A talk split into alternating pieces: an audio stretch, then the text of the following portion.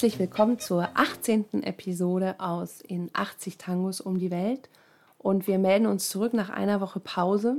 Die ganze Welt macht ja gerade in Viren. Und äh, mein Ohr bzw. meine Ohrknorpel haben sich gedacht, wir machen jetzt mal in Bakterien. Und da haben sich nämlich welche eingenistet. Und deshalb war ich jetzt ein paar Tage im Krankenhaus. Alles wieder in Ordnung. Und heute hat Treibund mich abgeholt und wir haben gedacht, wir machen gleich unseren ersten Podcast. Gleich in die Produktion.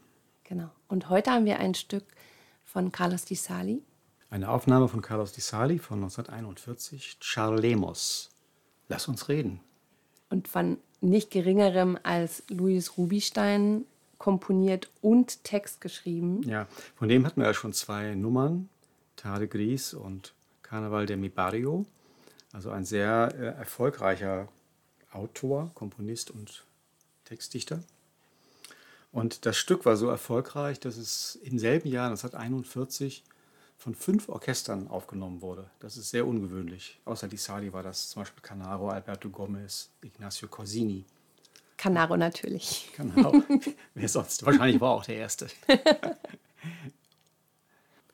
Retiro 6011? Ich möchte René sprechen. Sie wohnt nicht dort? Nein, nicht auflegen.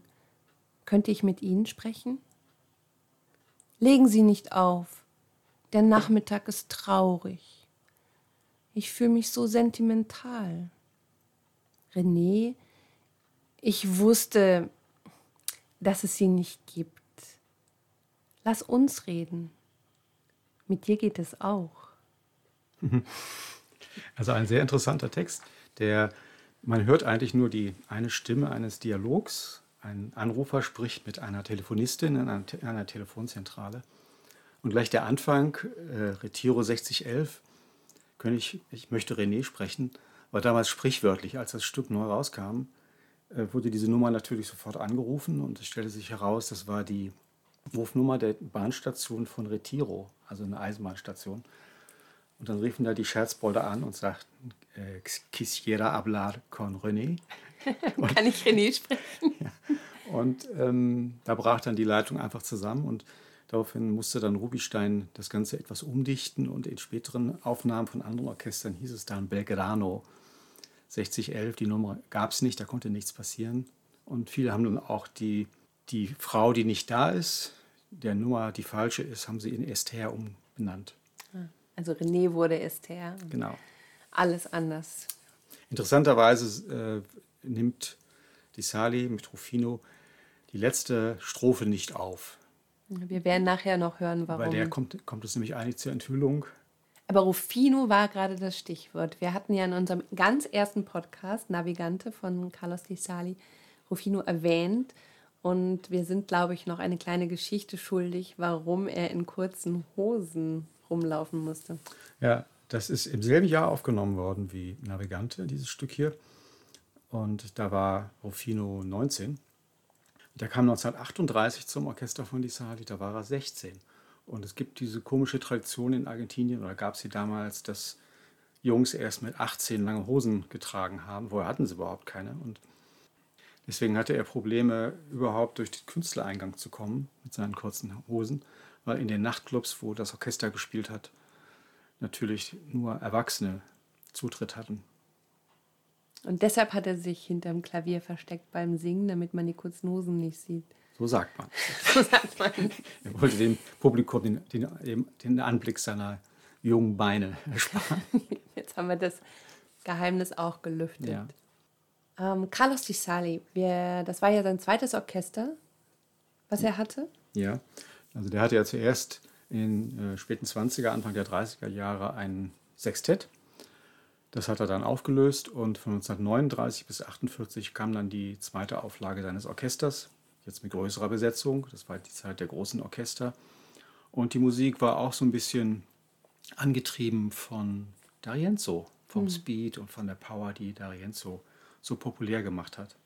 Mhm. Ich finde es immer ganz spannend, wenn ich äh, die Sali aus den 40ern auflege und äh, mein kleines Schildchen da hinstelle und dann gucken die Leute mal so, was, das ist die Sali? Weil es kann mhm. immer keiner glauben, weil es halt viel flotter ist als die späten. Ne? Man kennt ja nur aus dem Unterricht die späten, mhm. die Salis und ähm aber das ist eigentlich nur ein Unterschied im, im Tempo und auch in der Größe der Besetzung, weil im Grunde hat sich sein Stil seit seiner ersten Besetzung, seit dem Sextett, verfeinert, aber das lag alles schon im Sextett angelegt. Also seine, seine berühmte Surda Milongera, das ist seine linke Hand, die einfach sehr powerful im Bassregister rum, rumfuhrwerkt. Die unglaublich tollen Einwürfe, der ist ja eigentlich die ganze Zeit nur dabei, musikalische Lücken zu füllen und das Ganze rhythmisch-musikalisch zusammenzuhalten.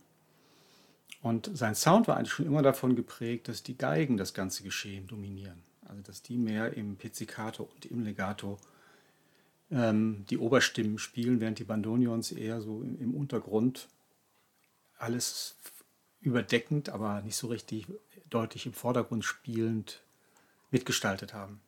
Hm. Und wir spielen gleich mal ein Stück, vielleicht kannst du noch was zu den äh, Synkopen sagen.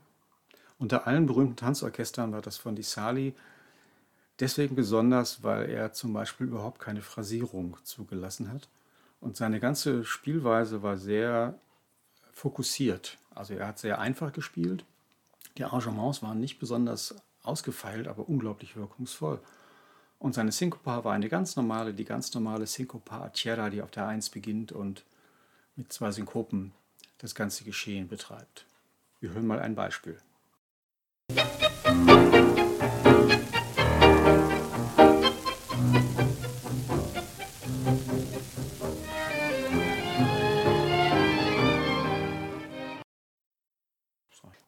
Immer wenn wir über die Sali sprechen und auch Stücke von ihm uns anhören, dann fällt mir dieses Klavier so ins Auge. Also das springt mir sozusagen im wahrsten Sinne ins Ohr. Und dann vergesse ich das immer wieder. Und äh, wenn ich dann mal auf einer Milonga bin und dann kommt dieses Klavier und denke so, boah, das ist, hat einfach so eine Kraft. Das macht so einen Spaß, äh, das zu benutzen beim Tanzen. Ja, das, das traut man so einem schmächtigen Mann kaum zu. Der ist ja mit 60 gestorben. 1900 bis 1960 hat er gelebt und war oft sehr kränklich. Und man fragt sich immer, woher hat er diese Power, diese, mhm. dieses unglaublich kraftvolle Klavierspiel? Mhm. Lass uns einfach reden, denn hier in meinem Herzen, wenn ich dich höre, fühle ich eine andere Emotion pochen. Was sagst du? Wir sollen uns sehen? Bleiben wir bei der Illusion? Reden wir, ohne uns zu kennen, von Herz zu Herz? Ich kann nicht, ich kann dich nicht sehen. Es tut weh, ich weiß. Wie gern würde ich dich lieben. Ich bin blind. Verzeih mir.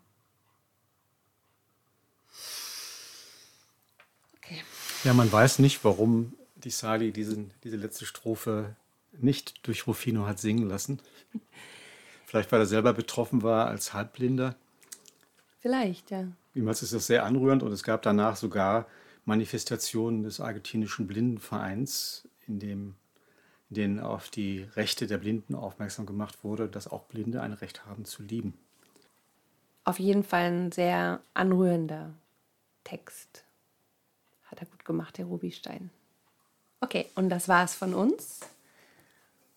Heute unsere 18. Episode aus In 80 Tangos um die Welt. Schön, dass ihr uns begleitet habt auf unserer kleinen Reise durch Tangos, die uns am Herzen liegen.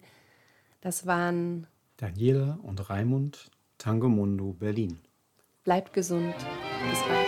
Macht's gut. Retiro 60 Quisiera hablar con René no vivía así, no, no corte, podría hablar con usted.